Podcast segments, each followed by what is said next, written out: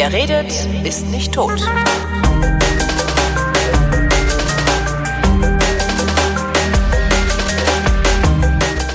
Willkommen zum Geschichtsunterricht einer Koproduktion von Vrindt und DLF Nova und aus Köln vom DLF zugeschaltet. Da ist Matthias von Hellfeld. Hallo Matthias. Ich grüße dich. Thema heute, das Massaker auf dem Platz des Himmels. Das Tiernam. Schon geht's los. Zack, bumm. Das Massaker auf dem Platz des himmlischen Friedens in Peking, oder? So ist es. Er heißt Tiananmen-Platz. Tiananmen. Äh, Frieden und Himmel in einem Wort sozusagen. Ah. Und tatsächlich 1989, das war ja ein sehr wichtiges Jahr, nicht nur für uns, sondern eben auch für China, ähm, ist mit militärischen Mitteln der Aufstand der Studenten und jüngeren Leute oder jüngeren Chinesen ähm, eben mitten in Peking, ja, niedergemacht worden, kann man nicht anders sagen. Ähm, und um das zu verstehen, muss man so ein bisschen auch wieder zurückgehen. Zehn Jahre in diesem Falle nur. Also wir fangen jetzt nicht wieder bei Adam und Eva an, sondern ähm, Rund zehn Jahre vorher hat es im Grunde genommen begonnen, also kurz nach Maos Tod, dass so ein bisschen eine Demokratiewelle durch China ging, dass mhm. Leute sich aufmachten und ähm, ja diskutierten und freier diskutierten und anders diskutierten als vorher. Und ein Teil davon war eine sogenannte Mauer der Demokratie. Aha. Diese Mauer der Demokratie, die stand in Peking, 1978 hat das begonnen. Das waren im Grunde genommen aufeinander, aneinander geklebte Wandzeitungen. Aha. Und diese Wandzeitungen setzen sich durchaus kritisch ähm, mit so Dingen auseinander wie zum Beispiel der Viererbande, die also 1976 nach dem Maos, äh, nach Maos Tod ähm, ich sag mal, teilweise die Macht im Staat übernommen hatten und ähm, dann entlarvt und enttarnt wurden und als ja äh, korrupte und gegen das Volk arbeitende nicht sozialistische oder kommunistische Elemente entfernt wurden und ähm, also die man war sozusagen in dieser Umbruchphase zwischen der Zeit nach Mao bis hin zu heute, also zu diesem völlig modernen, aber immer noch sehr komischen China. Mhm. 1979, also ein Jahr später, hat man sich dann überlegt, also von der Staatsführung, dass man äh, diese Wandzeitungsgeschichte, also diese Mauer der Demokratie in einen kleinen Park verlegt und dass man da auch äh, jemanden hinstellt, der guckt, wer denn da guckt. Dass man also Ausweispflicht für die Besucher einführt und ähm, dass man also dann auch eine Schranke davor gestellt hat. Also man merkt so allmählich wurde das wieder eingeschränkt mhm. und als dann an diesen äh, Wandzeitungsanschlägen auch offene Kritik an der damals herrschenden Regierung, also als der amtierenden, an der amtierenden Regierung ähm, zu lesen war, da wurde diese Mauer geschlossen und es begann eine gewaltige Verhaftungswelle. Der damals amtierende ähm, Staatschef hieß Hua Guofeng. Ähm, den hat der ein oder andere vielleicht schon mal gehört, so im Hinterkopf, aber er ist natürlich tatsächlich ziemlich unbekannt. Aber er hatte einen parteiinternen Kritiker, nämlich Deng Xiaoping. Ah. Äh, der ist dann schon bekannter, der hat dann ja auch danach etwas zu sagen gehabt. Der betrieb äh, seine Absetzung und ähm, er, er intronisierte sozusagen einen neuen Kurs. Also die Chinesen haben ja eine lange Zeit lang immer so mit blumigen Beschreibungen irgendwelche Kursänderungen äh, beschrieben. Ja.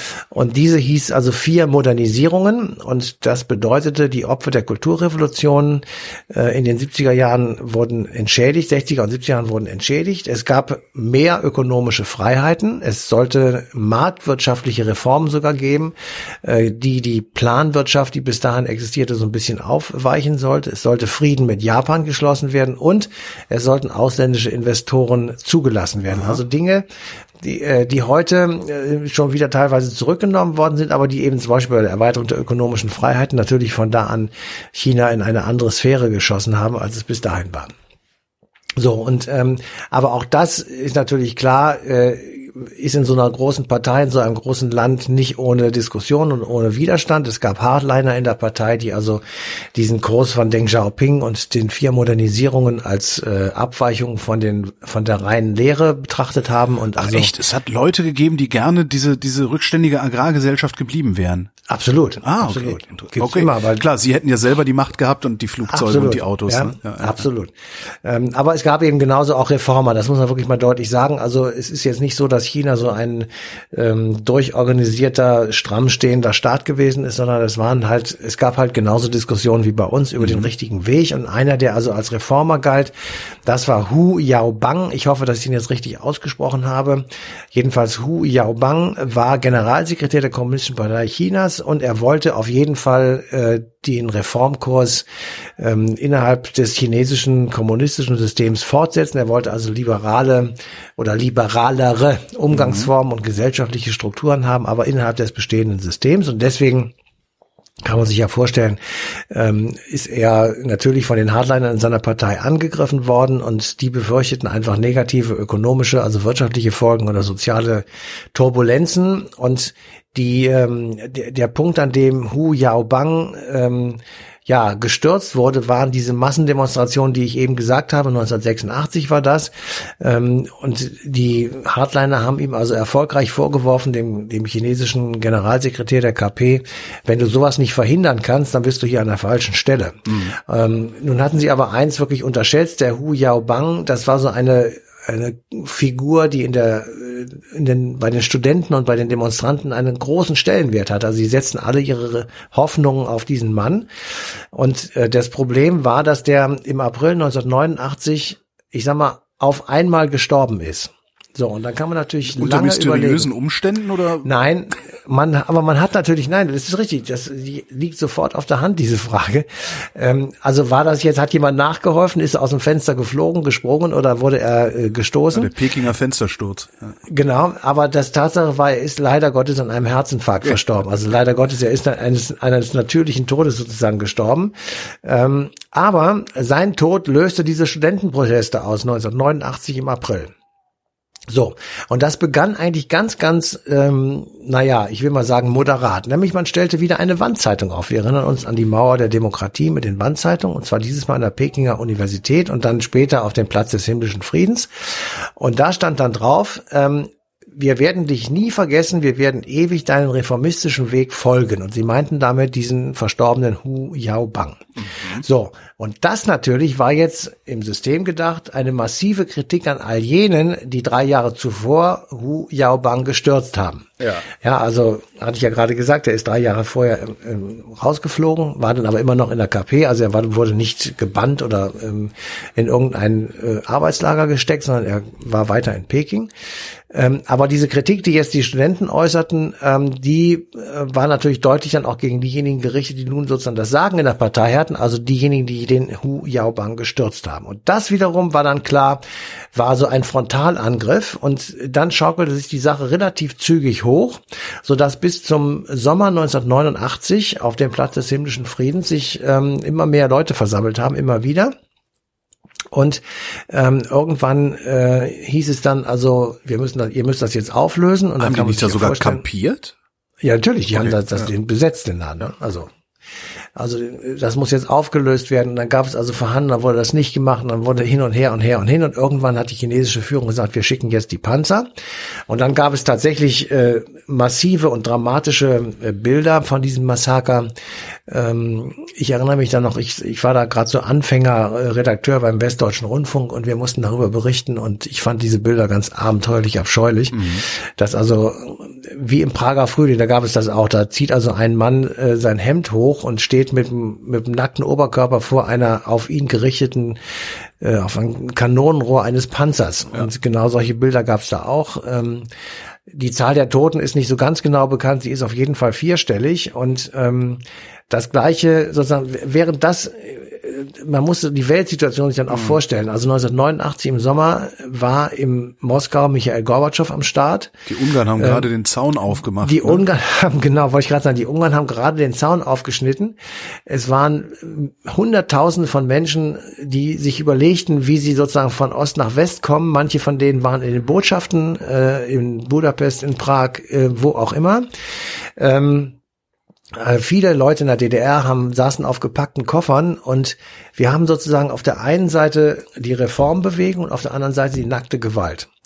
Und in der DDR saßen sehr viele Menschen und haben sich das angeschaut über den Fernsehapparat, was da aus China zu ihnen rüberkam und haben dann wirklich echte Angst gehabt, ja. dass äh, die SED-Führung auf die chinesische Lösung, so hieß das damals, äh, kommen würde und möglicherweise äh, eben gegen die Demonstranten in der DDR auch Panzer einsetzen würde. Meinst das du, die hätten noch, sich das getraut? Also sie haben es ja, ja, nicht also, getan, aber meinst du, sie hätten sich das, sie hätten es gewagt? Ja, das kann man, also was sie auf jeden Fall gemacht haben, ist, sie sind nach Peking geflogen und haben gesagt, hier hat man wieder ordentlich, äh, also hat man für Recht und Ordnung gesorgt. Das war Egon Ah, okay. Krenz. Also sie sind schon und hin und haben da auch Nörchens gemacht und haben gesagt, ja, das ist richtig, was ihr getan habt. Äh, unsere sozialistischen Freunde in Peking haben richtig gehandelt. Ähm, die Frage, ob sie die Panzer hätten loslassen sollen oder äh, nicht sollen, sondern ob sie das gemacht hätten, ähm, die kann ich dir nicht beantworten. Sie haben es nicht gemacht, vermutlich, weil sie wirklich Angst hatten. Ähm, es gab deutliche Signale von Michael Gorbatschow, dass er die sowjetischen Panzer auf jeden Fall nicht von der Kette lässt. Und äh, insofern war das natürlich ein deutliches Signal, dass sie in dem Falle dann auch keine Unterstützung aus Moskau bekommen hätten. Ob sie das, ob dann der Aufstand oder die Demonstrationen trotzdem beendet gewesen wären, Ja, wer weiß. Das ist Weiß ich Geschichte, genau. das ist Geschichte, genau. Ähm, Ja, was hätte, ich denke die ganze Zeit, also was hätte Peking anders machen können überhaupt? Also wenn du in einem geschlossenen System wie dem in China bist Ja. und du hast in diesem System, äh, ich sag mal, die Fundamentalkritik, Ja. dann musst du entweder das System öffnen oder die Fundamentalkritik hinrichten. Und das Weil- System öffnen war ja keine Option. Das, Das ist ja ist heute keine Option. keine Option. Genau. Und insofern äh, ist so ein, da- das ist einfach die Beengung dieses Systems. Jetzt, wir reden mal jetzt nicht irgendwie moralisch, ja. Wir wollen jetzt nicht, schon, wir- das wir meine ich jetzt alles nicht. jetzt Utilitarismus jetzt. Ja. Genau, wir machen einfach mal so, das ist ja bei den Nazis genau dasselbe gewesen. Sie hatten einfach dadurch, dass sie so eine, oder bei jeder totalitären ähm, Staatsform, äh, sie ist nicht redefähig. Ja, Die, die hat eine Vorstellung und die ist so. Und wenn die an Frage gestellt wird, ziehen die das Messer, weil die einfach nicht reden können.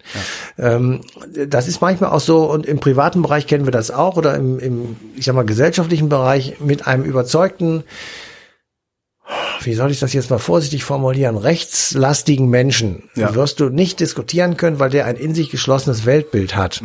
Mit einem sehr linken auch kaum. Also das wird schwierig, ähm, weil einfach die einfach eine bestimmte Vorstellung von Menschen, von Abläufen, von Strukturen haben, die so sind, wie sie sind. Wobei ich dem Und Linken es noch eher, also bei Linken habe ich Ja. bisher eher noch geschafft, Zugeständnisse abzuringen.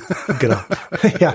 Ähm, aber wie gesagt, es ist, wir, ähm, man wird es ja sehen, es fängt ja jetzt gerade wieder so eine Debatte an, das ist ja auch ganz schön, aber man, man ähm, da glaube ich jedenfalls, ist das System unfähig, sich von innen her zu reformieren. Das wäre damals notwendig gewesen. Ja, man hätte sagen müssen, jawohl, wir machen D Diskussionsfreiheit, wir machen äh, Berufswahlfreiheit, wir ähm, öffnen unsere Lager, wir ähm, lassen öffentliche Diskussionen zu. Also all das, was damals gefordert wurde, hätte man ja machen können und das chinesische System hätte trotzdem weiter existiert. Nur diesen Gedanken kann man mit kommunistischen Hardlinern nicht ähm, diskutieren, weil sie den nicht verstehen. Meinst du wirklich, das hätte weiter existiert? Meinst du nicht, das wäre der Untergang gewesen? Und zwar auch insofern, als, also der Chines, der ist das ja überhaupt nicht gewohnt. Also das war ja im Grunde ein, ein, ja bis dahin ein mehr oder minder vom Rest der Welt abgeschottetes Land. Ja, klar, verlängerte Werkbank und sowas. Aber äh, kannten die Chinesen überhaupt irgendwie sowas wie Demokratie, überhaupt irgendwie sowas wie Freiheit Nein. und die Verantwortung, die an der Freiheit hängt? Wenn du dann hingegangen wärst, ich argumentiere jetzt aus der, aus der Sicht der KP, wenn du dann hingehst und sagst, so, wir machen jetzt alles auf, alles frei und das in einem Land wie China, wir haben ja schon gesehen, was, was, was in Russland passiert ist. Nein, nein, nicht alles frei, nicht alles auf. Das, das habe ich dann etwas zu schnell formuliert. Also äh, wenn Sie bestimmte Forderungen erfüllt hätten, Meinungsfreiheit, dass man äh, ausländische Literatur Ja. lesen kann, was weiß ich, so dann hätte man trotzdem ja, zunächst ja. einmal trotzdem das System beibehalten. Die Gefahr allerdings, hast du recht, besteht natürlich dann darin, dass du sagst, ich kriege dann über diese Öffnung andere Gedanken ins Land. Und Gedanken sind stärker als Panzer. Davon bin ich ganz überzeugt. Na, vor allen das, Dingen kriegst ähm, du dann Verhältnisse ins Land, wie, wie, wie sie nach äh, Gorbatschow in Russland geherrscht haben, wo dann ein paar Oligarchen sich äh, am Zum Hunger Beispiel auch das, bereichert aber- haben äh, und uns jetzt Putin hinterlassen haben letztendlich. Ja. Also das Aber ich, ich will noch mal ein, ein, ein Gegenargument auch sagen. Also die, die Bürgerrechtsbewegung in der DDR war ja am Anfang nicht, das war ja nicht so gedacht, dass man sagt, wir wollen die DDR killen. Das war ja nicht der Punkt. Sie wollten es Gegenteil, reformieren. Ja?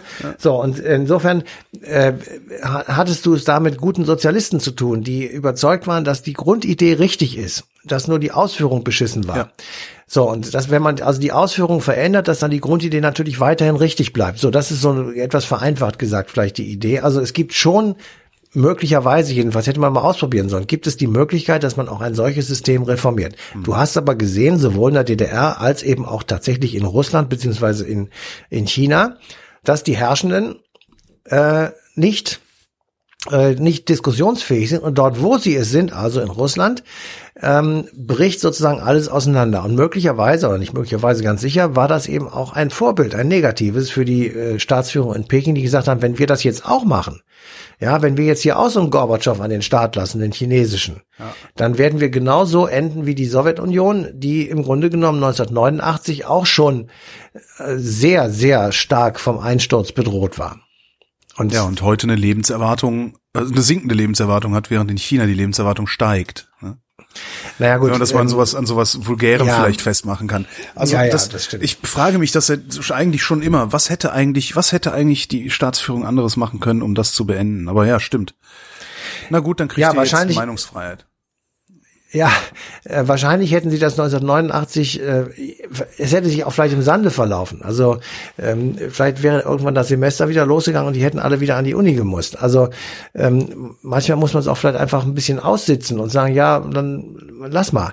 Jetzt aus der Sicht der Regierung. Also die, die, die Forderungen, die damals äh, hatten und die Ideen sozusagen, also Freiheit und Menschenrechte etc., das ist natürlich, für uns war das alles richtig und, und sollte unbedingt durchgesetzt werden, aber aus der Sicht der chinesischen Führung oder der vieler Chinesen auf dem Land ist das eben vielleicht etwas ganz anderes gewesen. Das ist halt auch aber selbst, aber selbst wenn du ein Zückerchen gegeben hättest, hätte auch nicht funktioniert.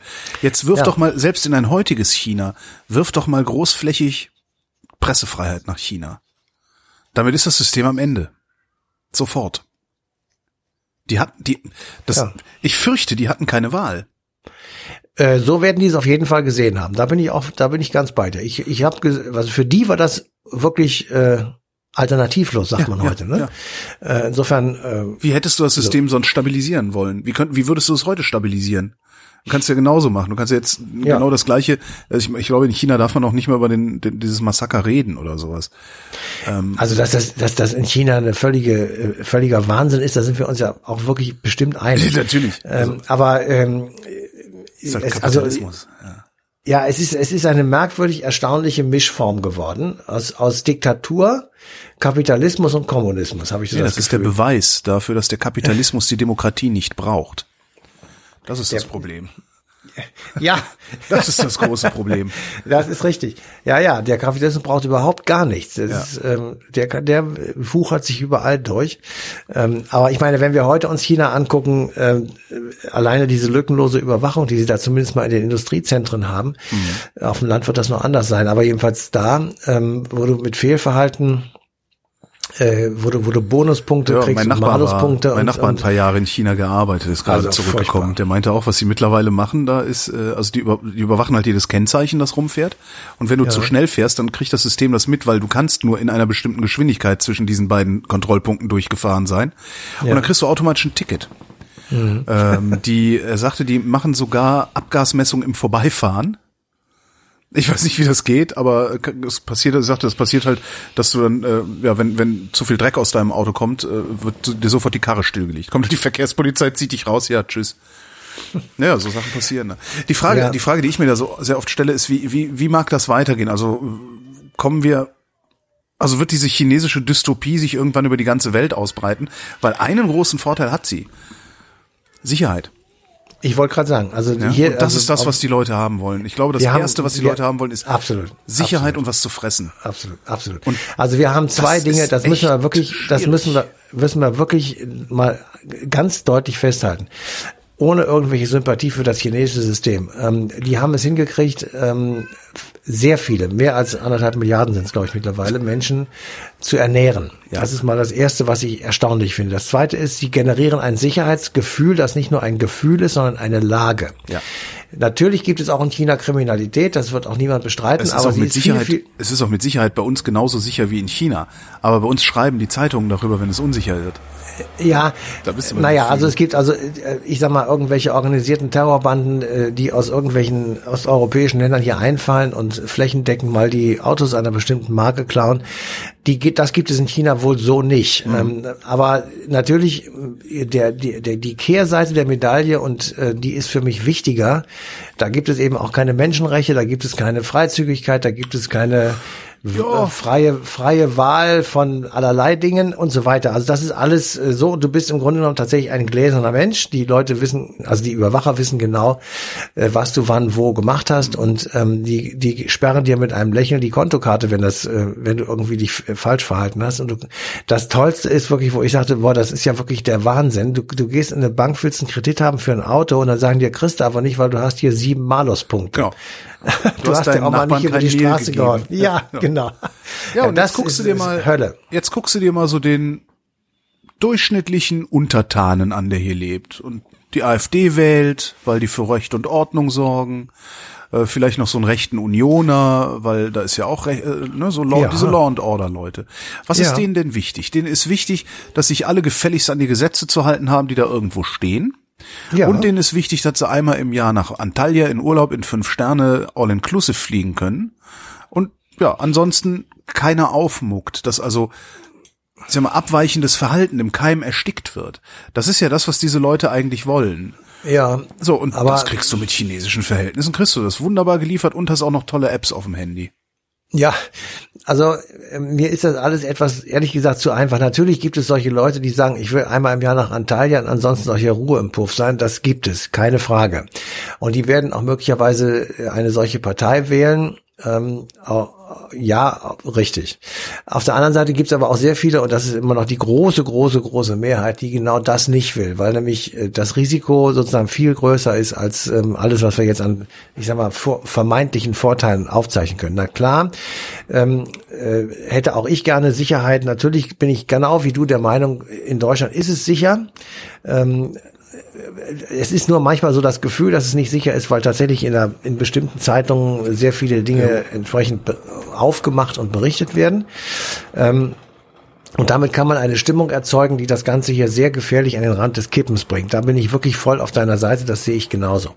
Ähm, aber auf der anderen Seite, ähm, ich, ich denke nicht im Traume daran, auch nur ein, also das ist für mich völlig unvorstellbar, auch nur ansatzweise in Richtung einer chinesischen Situation zu denken, weil ähm, das der Nachteil, den wir dann alle in Kauf zu nehmen hätten, den kannst du dir bei jeder Doku über China angucken. Also das geht gar nicht. Ja, aber Hauptsache ich habe meine Ruhe, genug Kohle auf dem Konto und kann einmal im Monat, in, äh, einmal im Jahr in Urlaub fliegen. Ja, aber guck das- mal nach Polen man- oder guck mal nach Ungarn. Meine Befürchtung ist, dass chinesische Verhältnisse hier in Westeuropa gar nicht so weit von uns entfernt sind, Ja, dass das- du nur die richtigen äh, ja, Leute an den richtigen Stellen haben musst, Ja. die dann als erstes mal die Pressefreiheit aushebeln. Und zwar nicht so brachial, wie die Chinesen das machen, aber die, ne, weil, weil die aus einer anderen Tradition kommen, sondern wie der Orban das in Ungarn macht. Da gibt's keine freie Presse mehr. Ja, das stimmt, aber da gibt's auch genauso eine große pro-europäische Anti-Orban-Bewegung, genauso wie in Polen. Äh, Die noch nicht niedergeschossen wird. Schau, stimmt, schau, dir, schau dir das Beispiel in Österreich an, äh, wo, die, wo die FPÖ gegen den Kollegen ähm, von den Nachrichten da genau von den Nachrichten darum agitiert. Der sitzt da immer noch und macht fein seine Nachrichten weiter, hoffentlich so lange, bis er in Frieden und mit aller Ruhe pensioniert wird. Ähm, also so einfach ist das nicht, ähm, weil wir tatsächlich auch eine andere Grundstruktur haben und weil wir uns natürlich schon über viele Jahrzehnte an ein anderes Leben gewöhnt haben. Also natürlich also Demokratie ist nichts für Weicheier und das ist, es läuft immer Gefahr und es ist immer in Gefahr, ähm, ramponiert zu werden Ja. oder auch umgestoßen zu werden. Das heißt, Demokratie ist schwierig und wir müssen sie im Grunde genommen, das klingt jetzt so saublöd und altbacken, ähm, jeden Tag verteidigen Ja, oder jeden Tag aufs Neue, aufs Neue sozusagen bestätigen, wie auch immer. Mir hat mal einer Ähm, von der SPD, und das muss ja schon mal, ist schon mal bemerkenswert, mir hat mal von einer SPD, hat mir mal einer gesagt, Demokratie ist nicht selbstverständlich. Absolut. Habe ich von einem gelernt. Das ist nicht Absolut. Schlecht, ne?